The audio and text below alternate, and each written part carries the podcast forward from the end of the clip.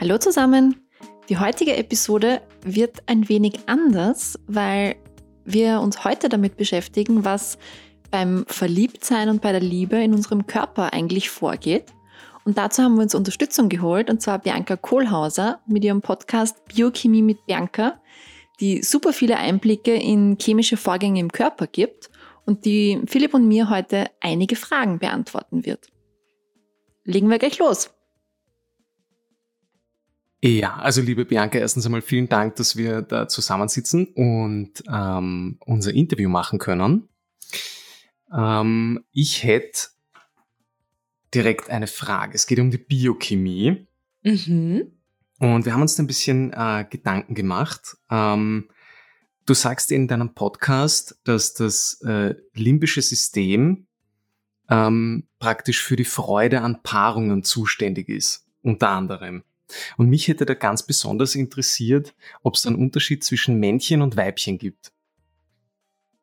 Also bei der Paarung gibt es ja, bei der, bei der Liebe an sich teilt man in drei große Unterteilungen ein. Das ist einerseits einmal einfach nur die sexuelle Attraktion, ähm, dann die romantische Liebe, dieses erste Verliebtsein und dann die große Liebe, sage ich jetzt einmal, also die Liebe, die in langjährigen Beziehungen verspürt wird.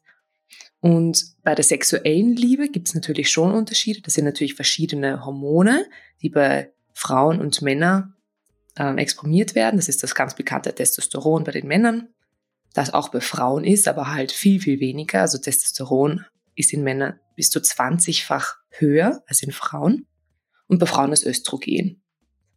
Und dann weitere Phasen, also dieses Verliebtsein und auch später dann bei langjährigen Phasen, äh, bei langjährigen Beziehungen, ähm, diese, diese Vertrautheit, die man spürt, die ist eigentlich nicht wirklich groß unterschiedlich. Also es gibt bei den langjährigen Beziehungen zwei Hormone beziehungsweise Neurotransmitter, die dafür zuständig sind. Die sind tatsächlich ein bisschen anders gewichtet bei den beiden Geschlechtern, aber sie sind bei beiden, äh, kommen bei beiden hervor. Nur sie haben, bei den einen ist halt ein bisschen äh, wichtiger das eine und bei den anderen das andere. Wollt ihr da ein bisschen in die Tiefe gehen, in diese langjährige Beziehung? Sehr, sehr gerne. Ähm, das ist ja eigentlich auch der Grund, wieso wir ein bisschen unseren Podcast gestartet haben, weil uns das einfach interessiert, wie dieses Rezept für die Liebe aussieht oder wie, wie kann man eine langjährige Beziehung erhalten, wie kann diese Leidenschaft, dieses Feuer bestehen bleiben. Also mhm. Also gerade diese Phase ist, ist für uns als Paar vorrangig super interessant, aber natürlich auch für unseren Podcast sehr, sehr spannend. Mhm. Also inwiefern, wenn es da jetzt zwei unterschiedliche ähm, Transmitter gibt, also die, die sich da unterscheiden, inwiefern wirken sich die jetzt auch auf die, auf dieses Zusammengehörigkeitsgefühl und auf diese Vertrautheit aus? Mhm. Also die zwei, die uns jetzt begleiten werden in den nächsten Minuten, das ist einerseits das Oxytocin. Das hat man mhm. wahrscheinlich auch schon mal wo gehört. Das ist auch oft das Kuschelhormon. Und dann ist noch das Vasopressin. Und ich will zuerst mal auf das Oxytocin eingehen. Also Oxytocin ist jetzt nicht nur zwischen Paaren, sondern auch ganz stark zum Beispiel zwischen Eltern und dem Kind. Also mhm. die aller, allerhöchste Oxytocin-Ausschüttung ist eigentlich während der Geburt bei der Frau. Einfach aus dem Grund, weil es halt auch ein Schmerzstiller ist und einfach damit sich die Schmerzen auch lohnen quasi. Ja. Also diese extreme Liebe, die dann Mütter verspüren, ist einfach bedingt durch diesen extremen, diese extreme Flut an Oxytocin, die eine Mutter verspürt, wenn das Kind kommt. Mhm. Damit man quasi diesen Schmerz auch vergisst und sich auf das Positive konzentriert oder sich einfach so sehr freut, dass dieses genau. Baby jetzt da ist. Mhm. Genau, natürlich auch in den Folgemonaten. Also der ganze Schlafentzug, äh, dass sich das ganze Leben einfach umstellt. Das ist ja sehr schwer auszuhalten, sage ich jetzt einmal, wenn nicht diese Liebe da wäre für dieses Kind. Und dieses äh, Oxytocin, das hat auch was mit langjährigen Beziehungen und dieser innigen Liebe zwischen zwei Menschen zu tun? Mhm, genau, also es wird nicht umsonst das Kuschelhormon genannt, weil es wird eben auch ganz stark gebildet zwischen auch Erwachsenen, wenn man eben viel kuschelt auch oder wenn man sich nette Gesten gibt, wenn man nette Worte sagt. Es muss nicht immer der körperliche Kontakt sein, der auch. Also auch bei, bei sexuellem Kontakt, auch bei Orgasmen wird es ganz stark ausgeschüttet. Ähm, aber es ist halt wirklich das, was irgendwie eine schöne Beziehung auch ausmacht. Also dieses Gemeinsame, dieses Vertraute, dieses Zusammensein macht dann, schüttet eben Oxytocin aus. Mhm. Das ist quasi so ein bisschen auch dieses, es unterstützt das Vorurteil, dass Frauen nach dem Sex dann gern kuscheln möchten, weil du gerade gesagt hast, es wird auch beim ja, Orgasmus ja. ausgeschüttet. ja. ja.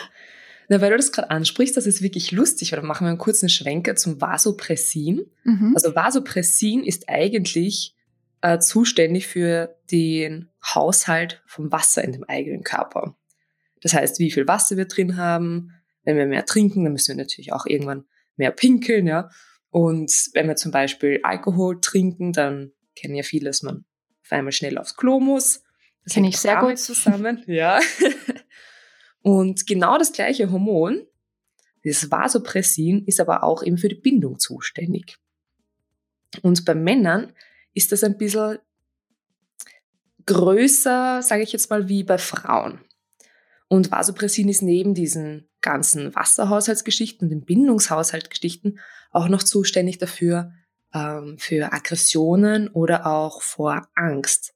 Das heißt, also das Vasopressin ähm, baut sich bei Männern auf beim Sex und beim Orgasmus baut sich das aber sehr schnell wieder ab. Also es ist wirklich so ein Peak. Mhm. Und dann ist es weg. Im Gegensatz dazu baut sich das Oxytocin immer mehr und mehr auf und nach dem Orgasmus noch weiter. Deswegen haben, ist wirklich dieses Klischee auch nicht ganz unbegründet, dass viele Frauen nach dem Orgasmus dann eigentlich viel kuscheln wollen, die Nähe suchen und Männer wollen eigentlich dann noch viel schlafen, weil bei ihnen ist dieser Höhepunkt erreicht und geht eigentlich sofort runter und es kommt die Erschöpfung. Mhm. Das ist natürlich nicht bei allen Paaren und jeder Mensch hat natürlich seine ganz individuelle Struktur, wie viel Vasopressin er hat und wie viel Oxytocin. Aber das Klischee ist nicht ganz unbegründet. Also bei manchen ist das dann wirklich so. Und das ist auch nicht böse gemeint von den Männern. das heißt aber, ähm, wenn ich das jetzt recht richtig verstehe, dass Vasopressin bei Männern viel in größerer Anzahl vorhanden ist, äh, mhm. äh, als jetzt Oxytocin und das stärker bei den Frauen vorhanden ist. Genau, also ja. ich würde nicht ganz genau sagen, es ist mehr vorhanden, sondern sie sind etwas sensibler drauf beziehungsweise haben mehr Rezeptoren. Also man braucht ja auch immer eine Anlaufstelle. Das ist so, wie wenn man ein Backel bestellt von der Post. Mhm. Und wenn man selber nicht daheim ist, wenn man selber der Rezeptor, also Rezeptor ist, dann wird das nicht angenommen, dieses Paket. Mhm. Und je mehr Rezeptoren es gibt, desto mehr kann natürlich auch angenommen werden. Und das ist bei den Männern gibt es einfach dann oft mehr Rezeptoren für dieses Vasopressin, beziehungsweise sie sind einfach sensibler. Das heißt, wenn eins kommt, dann haben sie eine größere Wirkung dadurch. Äh, bedeutet das gleichzeitig, dass Männer schneller eine tiefere Bindung aufbauen können? Nein, das würde ich nicht sagen. Okay. Also das ist eigentlich davon sehr unabhängig. Das ist wirklich sehr individuell auch. Also Alles auch klar. egal ob Männer oder Frauen. Mhm. Okay, na, ist eh verständlich, weil wenn das Hormon dann plötzlich so schnell weg ist, dann setzt einfach dieser Erschöpfungszustand ein. Anders als mhm. bei Frauen, die vielleicht dann noch eher so auf einer Wolke dahin schweben. Genau. Ähm, und, und ganz viel, ganz viel äh, Berührungen und, und Kuscheln verlangen. Mhm, genau. Und das Spannende ist eben beim Vasopressin, dass es, wie gesagt, nicht nur für den Wasserhaushalt zuständig ist und auch für, für diese Beziehungsgefühle, sondern es hilft auch, Aggressionen zu erkennen oder auch Aggressionen zu bilden. Das heißt, wenn man viel unter Stress steht zum Beispiel, dann ähm, geht das auch auf diese Rezeptoren. Und die zeigen dann mehr Aggression zum Beispiel. Das haben die Oxytocin-Rezeptoren überhaupt nicht. Mhm. Ja, also es steht auch vielleicht auch im engen Zusammenhang mit dem Testosteron, also mit diesem männlichen Hormon. Und was ich ganz spannend finde, das habe ich auch erst bei meiner Recherche herausgefunden, ist, dass dieses Oxytocin, also das Bindungshormon, das ja auch bei beiden da ist, bei Frauen und Männern, im Gegensatz zu dem Testosteron steht. Das heißt, je mehr Testosteron man hat, desto geringer sind die Wirkungen von dem Oxytocin. Je höher der Testosteronspiegel bei einem Mann ist, desto weniger wird der in der Lage sein, eine vertraute Bindung aufzubauen. Das ist spannend. Mhm. Das heißt, ähm, dass diese, diese, diese ganzen Hormone haben ja eigentlich dann einen, eine extrem große Auswirkung auch auf die Persönlichkeit eines Menschen. Hm? Absolut, ja. Ähm, das heißt, ein, ein Mann, der sehr viel Testosteron in sich trägt, sage ich jetzt einmal so salopp, Mhm. der hat vielleicht dann häufiger wechselnde Partnerschaften. Mhm. Ja. Interessant. Und wie, also was, was mich immer ein bisschen interessiert ist, wie kann man das steuern oder beeinflussen? Oder kann man das steuern und beeinflussen? Ähm, Oder ist man diesem Hormoncocktail hilflos ausgeliefert?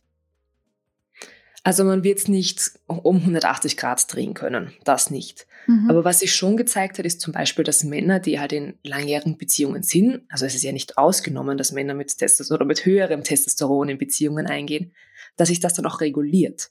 Also Mhm. dass das Testosteron ein bisschen runtergeht und dafür das Oxytocin hoch. Also das kann schon gemacht werden. Also auch bei, bei werdenden Vätern oder bei eben sehr jungen Vätern, die haben auf einmal einen kleineren Testosteronspiegel, weil das Oxytocin dann wieder stärker wird. Und das ist sehr, sehr wichtig halt auch für diese Kindsbindung und auch, um einfach auch für das Kind sorgen zu können. Mhm. Also da auch, gibt es auch ganz spannende Studien, dass zum Beispiel ähm, Frauen vor dem Eisprung, also quasi in der Zeit, wo sie am fruchtbarsten sind, Männer bevorzugen mit einer nicht allzu tiefen Stimme. Denn eine tiefe Stimme zeigt auch von viel Testosteron. Und wenn sie nicht so tief ist, dann heißt es, okay, nicht so viel Testosteron, bessere Chancen, dass der bei mir bleibt und das Kind aufzieht.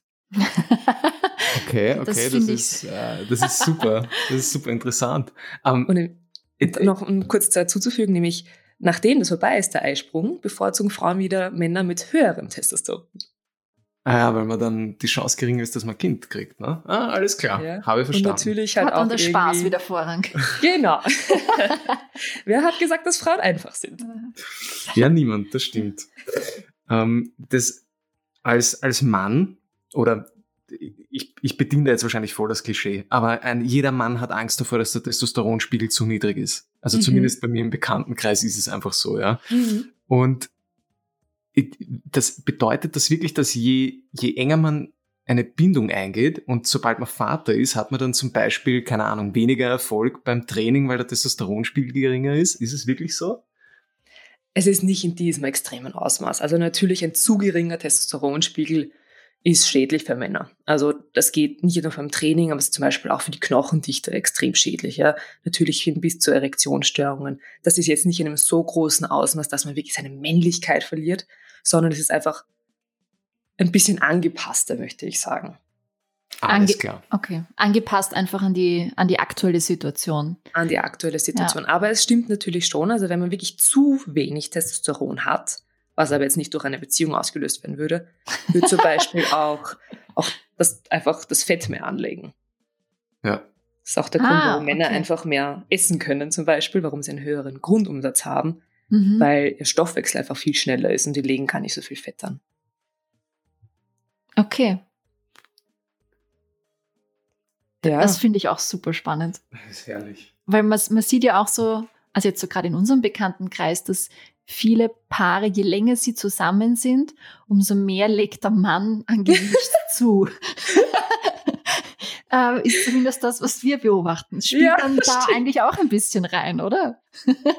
das kann ich jetzt gar nicht so beantworten. Da ist sicher viel die soziale Komponente auch Ja. dabei, also dass man so ein bisschen gemütlich wird. ja. Das, das stimmt. Das stimmt. Also so in in Bezug auf Beziehungen ist Testosteron jetzt natürlich ähm, nicht das Nonplusultra, aber es hat natürlich seine, ähm, seinen Zweck auch. Also Männer mit viel Testosteron können zum Beispiel Aggressionen besser erkennen, auch aggressive Gesichter. Also wenn das jetzt nur A4-Bilder sind und gar keine bewegenden Bilder, können die eben Personen besser erkennen, also Aggressionen besser erkennen, als zum Beispiel neutrale oder positive Gesichter. mhm. Das ist für eine Beziehung natürlich blöd, weil wenn jemand irgendwie nett drauf ist und der erkennt das nicht, ist das schlecht. Aber Ja. wenn mir vielleicht ein bisschen aggro ist und eine Gefahr sich anbahnen zu droht, dann ist das Testosteron natürlich sehr nützlich. Mhm. Das stimmt natürlich, ja. Der Mann, der die Familie schützt, so, um das mal ur, ur, urzeitlich auszudrücken. Mhm. Ja. Und jetzt die, du, du sprichst in einem Podcast auch von gesundheitlichen Vorteilen bei. Beziehungen. Mhm. Ja. Mhm. Ähm, wo, wodurch entstehen diese gesundheitlichen Vorteile bei einer langen Beziehung und ist das wirklich nur bei einer langen Beziehung oder bei jeder Beziehung der Fall, dass man da gesundheitliche Vorteile davon trägt? Also, also eben auch diese ähm, Eltern-Kind-Beziehung, weil du gesagt hast, auch da mhm. ist, ähm, ist das Oxytocin ja sehr, sehr hoch, da der, der Anteil und sorgt für die Bindung. Mhm. Mhm. Genau, also generell einen gesundheitlichen Vorteil erhält man ja meistens nur, wenn man etwas über eine längere Zeit macht. Also wenn man zum Beispiel raucht und einen Tag nicht raucht, dann hat das vielleicht für diesen Tag einen gesundheitlichen Vorteil, aber nicht für das restliche Leben. Mhm. Und so würde ich es auch sehen mit einer Beziehung. Also wir, wir Menschen sind ja alle soziale Wesen, manche weniger, manche mehr, aber an sich brauchen wir ja alle diesen sozialen Umgang. Und deswegen muss es eigentlich nicht mal zwingend eine Paarbeziehung sein, aber halt einfach Beziehung zu anderen Menschen. Das kann einfach wirklich der beste Freund oder beste Freundin sein, guten Kontakt zu den Nachbarn, Kollegen, wie auch immer. Hauptsache, man ist nicht auf die Dauer alleine. Und das hat wirklich positive Effekte, also einfach auf, auf Blutwerte auch, auf die Lebenserwartung und natürlich auch auf das Gemüt. Also da gibt's ganz schlimme Experimente von, ähm, ich glaube, das waren die Kriegszeiten oder Vorkriegszeiten, wo sie Waisenkinder hergenommen haben. Und die hatten zwar alles, was so biologisch man braucht, also Wasser und Essen, aber sie hatten keine Bezugsperson. Es hat niemand mit ihnen gesprochen. Mhm. Und sie sind ganz arm verkümmert. Das klingt nach einem fürchterlichen Experiment. Ja. Aber ja. Und wodurch entstehen jetzt konkret diese gesundheitlichen Vorteile? Also welche Hormone liegen da dahinter? Ist es auch ähm, wieder Oxytocin? Da Oder ist viel Oxytocin noch dabei, aber natürlich auch, es ist halt ein sehr komplexes Wechselspiel. Also wir, mhm. wir sind ja auch sehr komplex. Da ist dann auch viel das Glückshormon Dopamin dabei zum Beispiel, dass wir eben, wenn wir uns etwas freuen, dass das genauso ähm, positive Wirkungen auf den Körper haben kann. Da kann man jetzt gar nicht sagen, wegen diesen einen sind wir dann gesund, sondern eben, weil sich das ja auch uns entspricht, unserem biologischen Zyklus. Mhm. Wie kann man jetzt von biochemischer Seite quasi diese, diese Bindung auch erhalten? Also können wir das selber als Menschen auch beeinflussen, dass, dass wir glücklich sind? Also sind es wirklich diese, diese kleinen Gesten, die man dem Partner entgegenbringt, mhm. wie Geschenke bringen? Oder sind es doch auch noch andere Erlebnisse, die ähm, da auch dazu beitragen, dass man sich dem anderen verbunden fühlt und den einfach über alles liebt. Also wie du sagst, so kleine Gesten sind natürlich das A und O. Wenn man jetzt nur einmal im Jahr was füreinander tut, dann ist das vielleicht nett für diesen einen Tag. Aber diese immerwährenden Gesten, das ist natürlich das, was dieses Vertrauen auch schafft und die Beziehung. Was man auch gut machen kann und steuern kann, ähm, ist, dass man eine Abwechslung reinbringt, zum Beispiel indem man sich einfach mal ein paar Tage nicht sieht und dann wieder, weil das Hirn ist ja sehr gewohnt, diesen mhm. anderen Menschen zu sehen. Und wenn das Hirn etwas Neues bemerkt, das kann natürlich auch sein bei einem neuen Partner zum Beispiel, aber man kann das Hirn ja ein bisschen austricksen, indem man einfach sich eine Weile nicht sieht und dann sieht man den anderen wieder und es ist quasi wie ein neuer Partner für eine kurze Zeit. dann belohnt es das Hirn ziemlich. Also da wird eben viel von diesem Dopamin ausgeschüttet, das eben auch ausgeschüttet wird, wenn, wenn zwei Turteltäubchen in dieser verliebten Phase sind. Mhm. Schlimm wird's nur dann, wenn man sich nicht so wirklich freut. Ich glaube, dann ja. sollte man als Paar darüber reden. Genau, ja. Wenn der Abstand eigentlich gut war. Ja, das stimmt. Deswegen ist Vermissen ja auch irgendwie so etwas Nettes, weil auch beim Vermissen wird viel von diesem Oxytocin ausgeschüttet, also von dem Bindungshormon. Mhm. Das heißt, würdest du quasi empfehlen, das schon ab und zu mal zu machen, auch als Paar und nicht zwingend alles zusammen unternehmen? Ich bin ein großer Fan davon. Das kommt natürlich auch aufs, aufs Paar an. Also manche wollen halt 24-7 beieinander sein. Mhm. dann ist halt einfach viel Gewohnheit, dann ist die Gefahr halt auch größer, dass man das Gegenüber irgendwann mehr geschwisterlich ansieht als den Partner. Mhm. Aber das ist auch wirklich sehr individuell. Ja? Also manche lieben das und sind sehr glücklich damit. Und andere brauchen einfach auch sehr ihren eigenen Freiraum. Ja. Ich glaube, das kann man auch ganz gut im, im eigenen Freundes- und Bekanntenkreis beobachten, weil einfach jedes Pärchen auch ein bisschen anders ist, so wie jeder Mensch einfach Mhm. ein wenig anders tickt. Ja, ganz genau. Mhm. Also bei uns ist es so, dass mein Verlobter beruflich öfters mal unterwegs ist für ein paar Tage. Und einerseits genieße ich das, dass ich meine Zeit auch mal für mich habe und nur das koche, was mir schmeckt. und, und, und mit meinen Freunden was mache. Und nachher ist die Freude umso größer, wenn wir uns wiedersehen. Ja, kann ich mir gut vorstellen, weil das einfach eine schöne Kombination auch ist. Einerseits für, für dich was tun, aber dann doch wieder gemeinsam. Ja. Mhm. Also wir haben es unglaublich genossen, jetzt im Homeoffice gemeinsam zu sein. Ich war da ja ein bisschen skeptisch, wie, wie das funktioniert, ähm, weil wir wirklich auch in einem Raum sitzen. Also wir haben bei uns ein Büro, wo wir nebeneinander sitzen und Mhm. das hat unglaublich gut funktioniert. Also wir haben das sehr genossen, einander so Schön. nah zu sein und den ganzen Ja. Tag miteinander zu verbringen. Und dann war es für mich aber auf der anderen Seite auch wieder schön, zurück ähm, ins Büro zu gehen, Mhm. weil dann dieser Abstand wieder ganz nett war. Dafür freue ich mich dann wieder total aufs Wochenende, wo ich wieder daheim bin. Also Ja. kann, kann ich gut verstehen. Diese, diese Kombination macht es für mich auch sehr spannend. Mhm. Es war dann ähm, auch eine ziemliche Umstellung für mich äh, von so viel sozialen Kontakt, sage ich jetzt einmal, jeden Tag äh, auf praktisch null sozialen Kontakt äh, runterzufallen, ja, komplett alleine den ganzen Tag zu Hause. Also da haben die Hormone auch sicher ein bisschen verrückt gespielt. Ja. Apropos verrückt spielende Hormone. ja. Ähm, wir haben uns gefragt, ob es einen Unterschied gibt im Verliebtsein als Teenager und im Verliebtsein als Erwachsenen, was die Hormone angeht, oder ob man einfach nur vernünftiger und reifer wird. Oder ist das, spielt einem das Gedächtnis einfach einen Streich, weil man denkt, als Teenager hat sich's ganz anders angefühlt? Also so dieses erste Verliebtsein meint ihr, wenn man gerade mal wen kennengelernt hat Genau, und Folge genau. 7 schwebt. Ja. Also an sich werden die gleichen Hormone ausgeschüttet, das ist schon gleich. Was bei einem Teenager anders ist, egal ob der jetzt verliebt ist oder nicht, ist, dass sich sein Hirn schneller neu bildet. Also das, da haben wir Phasen natürlich als Baby, wo wir auf einmal ganz viele neue Sachen lernen und ähm, viele Synapsen sich bilden, viele Nervenwege. Und als Erwachsene ist es immer weniger und schwieriger. Also man merkt ja auch, dass man als Kind etwas viel leichter lernt wie als Erwachsener. Mhm. Und in der Teenagerzeit bildet sich da nochmal einiges um. Das heißt, da ist generell einfach immer was los und deswegen haben die auch oft ihre Stimmungsschwankungen und sind mal super happy und dann wieder todtraurig.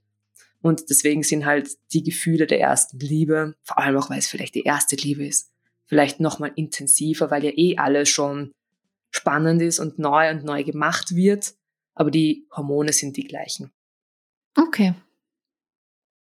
Das heißt, es ist einfach, ja, aufgrund der Entwicklung fühlt sich dann einfach intensiver noch an. Ja, ja. Oder und wie sagt man, ist ein bisschen vernünftiger auch als Erwachsener. Also man, man hat vielleicht noch andere Eckpunkte im Kopf, die noch bedacht werden müssen. Ja. Ja. Man ist einfach nicht nur Hals über Kopf verliebt und alles andere ist egal, sondern man denkt ein bisschen drüber Mhm. nach, glaube ich. Ja. Oder stellt mehr Fragen. Weil man nicht nur, nicht nur rein auf die Optik äh, fokussiert ist. Ja. ja, man hat auch seine Erfahrungen schon gemacht. Gell? Es spielt der Kopf dann oft mehr mit. Mhm. Das stimmt. ähm, apropos, wenn der Kopf mehr mitspielt, ja, ähm, wenn du dich jetzt zum, angenommen, du würdest dich neu verlieben, ja, Mhm. wüsstest du dann genau, welcher Hormoncocktail in dir vorgeht? Natürlich, weil du erklärst es uns gerade, aber ist dann der Effekt und die Magie geringer? Ja, gute Frage. ich finde nicht, weil ich fühle ja trotzdem so, wie ich fühle. Also deswegen, nur wenn ich es rational erklären kann, ist es ja nicht so, dass mein Herz auf einmal nicht zum Klopfen beginnen würde, wenn ich die Menschen sehe oder ich wirklich Mhm. verrückt bin und, und alles, was ich sehe, mit dieser Person auf einmal verbinde. Das ist ja trotzdem alles da. Also ich finde, nur weil man Sachen versteht, ist es deswegen nicht weniger schön. Da, das habe ich auch in meiner Episode zitiert, da gibt es eine ganz bekannte Forscherin, die genau in diesem Gebiet sehr viel forscht, Helen Fischer. Mhm. Und die hat das mal sehr nett gesagt. Die hat gemeint, nur weil ich alle Rezepte, also alle Zutaten von einem Schokoladenkuchen kenne, kann mir der Kuchen ja noch immer schmecken.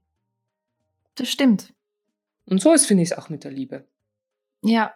Das ergibt Sinn. Voll. Das kann ich sogar eigentlich ein bisschen auf meinen Job übertragen, weil nur weil ich weiß, also auch wenn ich weiß, wie Werbung funktioniert und entsteht, mhm. kann sie mir dennoch Freude bereiten. Mhm, also, genau. Ja. Und ich falle ja dann dennoch auf manche Dinge rein, auch wenn ich weiß, wie Werbung funktioniert. ja. ja. ja, ja, genau. Ja. Was ich sagen wollte, was ich ganz spannend finde bei langjährigen Beziehungen, vor allem auch wenn Kinder dabei sind, dass die nicht nur jetzt psychologisch oft gut zusammenpassen, sondern auch genetisch.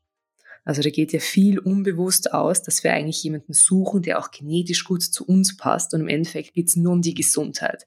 Eigentlich der Gesundheit der potenziellen Kinder. Selbst wenn man vielleicht gar keine Kinder haben möchte, aber trotzdem die Art, wie man unterbewusst seinen Partner aussucht, ist eigentlich nur eine Suche nach einem gesunden Kind. Mhm. Auch wenn das sehr unromantisch ist. Finde ich gar nicht so eigentlich. ich finde das schon massiv unromantisch, muss ich ehrlich sagen.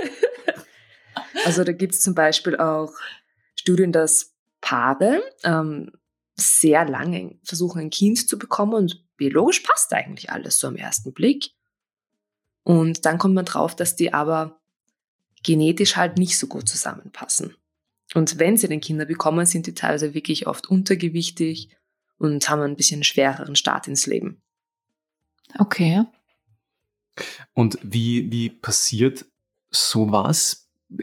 Spielt uns da unser Hirn oder unsere Hormone spielt uns da einen Streich, weil wenn die Partnersuche eigentlich darauf ausgelegt ist, ein gesundes Kind zu bekommen, wie, wie können die sich dann verlieben? Das ja, weil wir halt nicht nur mehr in der Steinzeit leben, Gott sei Dank auch. Also es zählt halt dann nicht nur mehr vielleicht das symmetrische Gesicht oder der Geruch. Also der Geruch ist auch ein, ein großer Faktor, den wir vollkommen unbewusst wahrnehmen. Mhm. Da, da, spreche ich jetzt nicht von irgendeinem Parfum, sondern wirklich der körpereigene Geruch. Äh, aber natürlich zählen ja auch andere Faktoren dazu. Also ähm, die meisten sind ja auch in ihrer eigenen Ethnie zusammen oder in einer gesellschaftlichen Schicht. Und das zählt einfach auch sehr dazu, wie man seinen Partner wählt. Ja. Mhm. Weil du gerade den Geruch ansprichst. Ähm, ich bin ein riesiger Parfum-Fan. Mhm. Und ich habe mich gefragt, wenn ich jetzt Parfum nutze, überdecke ich dann nicht eigentlich die wichtigsten Dinge an mir, die, die ein möglicher Sexualpartner äh, wahrnehmen könnte, was, die, was, was den Geruch angeht? Mhm, gute Frage. Also ich weiß nicht, ob du es überdeckst. Also im Bewusstsein merkt man natürlich das Parfum als erster, aber unterbewusst merkt man ja die anderen Sachen trotzdem. Es kann vielleicht eher passieren, dass vielleicht dein Gegenüber das Parfum nicht möchte und sich deswegen ein bisschen abwendet von dir, mhm. obwohl dein eigener Geruch vielleicht attraktiv wäre für die Person. Aber das ist ja wieder dann eher was Bewusstes, dass ich sage, puh, nein, das ist mir echt viel zu stark oder zu viel und deswegen. Mhm. Verstehe. Und funktionieren solche ähm, aphrodisierenden Gerüche, die man in, in manchen Shops kaufen kann, wirklich? Ich frage mich das jedes Mal, wenn ich die sehe.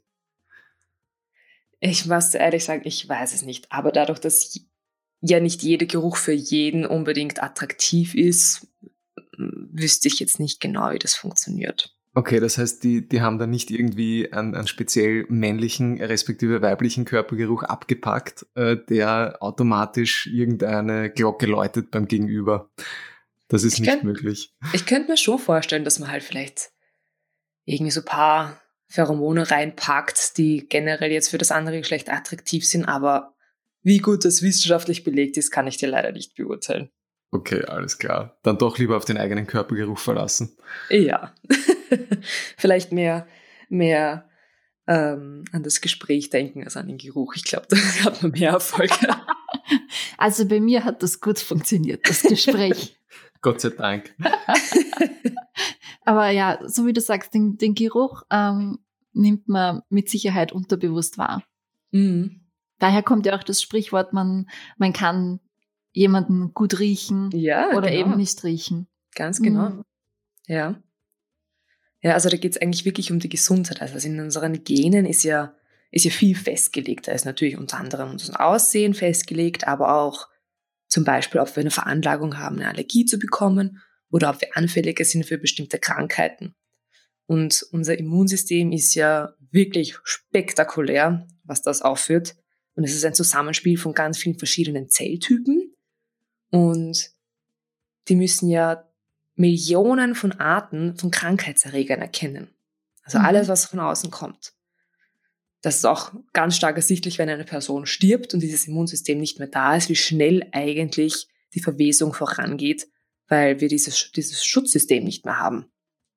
Mhm. Und da es natürlich so eine unendliche Anzahl an Krankheitserregern gibt, sind manche besser gewappnet gegen die eine Partie und die anderen gegen die anderen.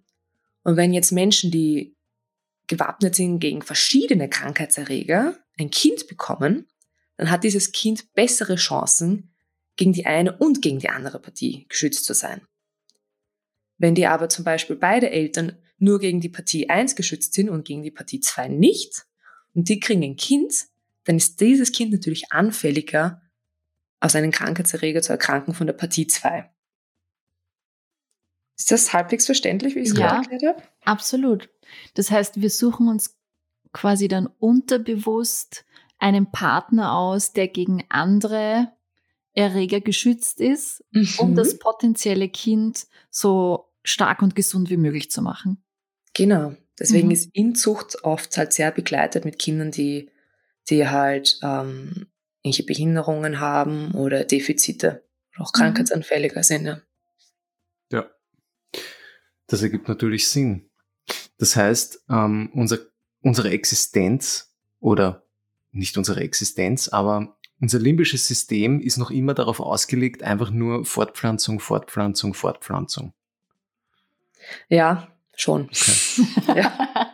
Nüchtern betrachtet, ja. ja. Also natürlich ist äh, auch eine starke Bindung, eine Beziehung auch evolutionär vom Vorteil. Leider, ich unter Anführungszeichen leider jetzt mal wieder in Bezug auf die Kinder, weil ähm, die einfach eine höhere Überlebenswahrscheinlichkeiten haben, wenn sie, wenn sie zwei Personen haben, die auf sie aufpassen, mhm. als wenn nur eine da ist. Okay. Ja, sehr, aber man kann sich ja ein bisschen ausdrücken. Also man kann eben schauen, dass man eben die Abwechslung reinbringt, um ähm, und halt auch das Sexualleben ist auch gar nicht so unbedeutend, um eben dieses Paargefühl auch zu stärken. Das heißt gleichzeitig allerdings, dass wir Menschen nicht von Natur aus monogam sind, oder? Ja, das stimmt. Okay. Und diese, ähm, diese positiven Effekte einer Beziehung zu oder einer engen Beziehung zu verschiedenen Menschen, haben sich die erst entwickelt oder gab es die schon immer? Wenn man das jetzt wissenschaftlich sieht, müsste man sagen, wann gab es denn wissenschaftliche Studien, die sowas belegen? Mhm. Die gibt es natürlich jetzt noch nicht, tausende Jahre, aber wenn man sich jetzt so die Geschichte anschaut, haben die Menschen ja immer schon soziale Kontakte gesucht. Und ich denke mal, das ist sehr tief in uns drinnen. Das sieht man ja auch in unseren Verwandten in allen möglichen Affenarten, dass es weniger Alleingänger gibt. Ja. Das stimmt. Das stimmt. Weil du gesagt hast, dass sehr viel auch ähm, genetisch mitgegeben wird. Mhm. Wie, wie, siehst du ähm, quasi diese, diesen Mythos, dass man sich oft einen Partner sucht, der, dem, der den Eltern irgendwie ähnlich ist. Also das sagt man ja doch ab und zu, dass, äh, dass man sich jetzt jemanden sucht, der halt so ähnlich ist wie, oder eine Freundin, die so ist wie die Mama, oder einen Freund, mhm. der ist wie, wie der Vater. Was, was steckt da wissenschaftlich oder biochemisch dahinter? Also ich glaube, da steckt biochemisch nicht viel dahinter, sondern es ist wieder mehr der soziale Faktor. Also dass man eben gewohnt ist, einen bestimmten Lebensstandard halt zu haben. Okay, ja. Ja, weil es gibt ja sowohl von den Menschen, die vielleicht ähnlich sind, von denen, die der Eltern, ähm, die, die genetisch passen würden oder halt auch sozial passen würden. Und dann gibt es wieder die genetisch passen würden und komplett anders sind, aber die fallen einfach raus, weil eben dieses soziale Verhalten hat ja einen sehr großen Einfluss natürlich auch, wen man wählt. Mhm. Wenn man jetzt über langjährige Beziehungen spricht, dann muss man natürlich auch darüber reden, dass äh, jeder mal streitet. Mhm. Und was, was genau passiert beim Streit mit einem langjährigen Partner? Gibt es da irgendwelche bio, biochemischen Vorgänge, die das Ganze dann noch schlimmer werden lassen, ähm, bis es dann eine Versöhnung gibt? Weil ich habe zumindest das Gefühl, dass wenn äh, wir streiten, dass mhm. das viel heftigere Auswirkungen auf mich hat, als wenn ich mit einem Freund zum Beispiel streite. Mhm. Ja. Das wird doch irgendwie intensiver. Ja. Also bei uns wird es intensiver. Aber es klingt doch wieder super schnell ab. Also genau. es ist, ja. Hat das was mit, mit der Vertrautheit zu tun, dass man einander gut kennt und deswegen schon ganz genau weiß, wo man reinstechen muss, um den anderen da jetzt zu treffen? Oder, oder woran liegt das? Oder ist es wirklich ähm, ein Hormoncocktail, der dann da ausgeschüttet wird, ein anderer? Man kann es vielleicht ein bisschen vergleichen mit Liebeskummer. Also das ist ja ein Streit, vielleicht wenn man sich dann eine Stunde gar nicht sehen mag und zornig ist auf den, dann ist es ja, sage ich mal, wie eine Mini-Trennung, eine ganz kleine Trennung. Mhm. Und beim Liebeskummer ist es zum Beispiel so, dass extrem viel ähm, Dopamin noch ausgeschüttet wird und diesen Gedanken an den anderen halt anfeuert. Also bei Liebeskummer kriegt man auch wirklich nochmal mehr davon wie in der Beziehung. Und deswegen ist es oft gar nicht so falsch, dass man sagt, ich kann nur mehr an diesen Menschen denken, ähm, weil das wirklich so ist. Mhm. Und ich könnte mir vorstellen, dass das bei einem Streit auch so ist, dass da halt einfach sehr viel ausgeschüttet wird, das an den anderen denken lässt und dann kommen natürlich vielleicht diese bösen Gefühle noch dazu. Und natürlich ist es intensiver, wenn ich mit dem Herzen mehr bei dem bin. Also im Endeffekt natürlich nicht mit dem Herzen, aber mit dem Hirn. Gefühlt mit dem Herzen. Dann, dann tut mir natürlich eine Verletzung von dem noch mehr weh, wenn ich mit dem mehr verbunden bin. Mhm. Alles klar. Dopamin, also. Hm. Wie, wie wichtig ist aus äh, deiner Sicht Eifersucht für eine Beziehung? Puh, alles im Maß und Ziel. Mhm. ja, Eifersucht. Da kommen natürlich ja sehr viele. Entschuldigung. Ja, bitte. Es, es, es, schürt ja wahrscheinlich auch ein bisschen dieses ähm, Verlangen oder es, es ist ja auch ein Zeichen dafür, wie, sie, wie viel einem der andere bedeutet. Aber ich, ich, bin, ich bin auch absolut der Meinung, alles mit Maß und Ziel, aber mhm. ähm, es, es bedeutet doch etwas für die Beziehung, wenn man eifersüchtig ist. Also ich persönlich denke auch, dass eine gewisse Art von Eifersucht normal, wenn nicht sogar vielleicht so ein bisschen nötig ist. Andere Paare sagen das nicht. Eifersucht kann halt auch daher stammen, dass man den anderen ein bisschen als als Eigentum ansieht, in, in schweren Fällen, sage ich jetzt einmal. Mhm. Ähm, und, und das hängt auch zusammen, also kann auch zusammenhängen oder hat ähnliche Strukturen, ähnliche Muster wie Leute mit Zwangsstörungen zum Beispiel. Also jemand, der wirklich stark eifersüchtig ist, hat, ähm, das, das ist wieder ein andere, anderes Molekül, das Serotonin, hat einen gestörten Serotoninspiegel. Also bei einer Zwangsstörung zum Beispiel sieht man das ganz häufig und das haben Leute mit also wirklich starker Eifersucht, also mit unbegründeter Eifersucht auch. Mhm. Aber im normalen Maße ist es eh eigentlich, wie schon gesagt, normal. Okay. Cool. das sagt gerade alles ein bisschen, habe ich das Gefühl. Äh, ich, ich habe gerade die Frage gestellt, woher man das eigentlich alles weiß. Viel aus Tierversuchen. Also okay. Also nicht nur aus Tierversuchen, aber auch Menschenversuche. Also dass man einfach, ähm, also ich meine, alles, was jetzt im Hirn abgeht, kann ich halt schwer am Menschen testen. Weil dafür müsste ich natürlich auch das Hirn näher beobachten. Mhm. Aber man hat zum Beispiel ähm, natürlich auch Versuche mit Menschen gemacht, natürlich mit freiwilligen Menschen, die ähm, zum Beispiel eben jetzt Testosteron bekommen haben, mit einem oder Oxytocin, da gibt sogar so Nasensprays für Oxytocin ähm, oder halt äh, intravenös und dann schaut man, wie sie sich verhalten. Also eben viele Studien, wo wir vorher geredet haben, wie sich Testosteron im Vergleich zu Oxytocin, also diesen Bindungsverhalten fällt, das sind schon sehr viele menschliche Studien auch. Mhm. Wie sie dann Gesichter erkennen und wie sie halt auf Aggression reagieren zum Beispiel. Alles klar. Es ist unglaublich interessant was da, was da so mitspielt. Das nimmt man alles gar nicht wahr. Ja. Mhm. Ist, glaube ich, auch gut so. Also da würde das, das Hirn gar nicht mitkommen, wenn wir das alles aktiv verarbeiten müssten. ähm, wäre ja jede Stunde, jede Minute, glaube ich, qualvoll unseres Lebens, wenn, wenn wir das alles live miterleben. Wenn wir es bewusst Wenn verarbeiten bewusst müssten. meinst du? verarbeiten, genau. ja. Ja, ja, ich glaube, das wäre gar nicht möglich. da verhindert unser Hirn. Gott sei Dank schon recht gut. Ich bin ja auch in einer sehr glücklichen Beziehung, also auch wenn ich sage, dass es ähm, evolutionär vielleicht nicht gedacht ist, dass wir sich 60, 70 Jahre zusammen sind, kann man sicher noch immer seinen eigenen Deal machen, wie man das macht mit dem Partner und ein bisschen Abwechslung auch reinbringt.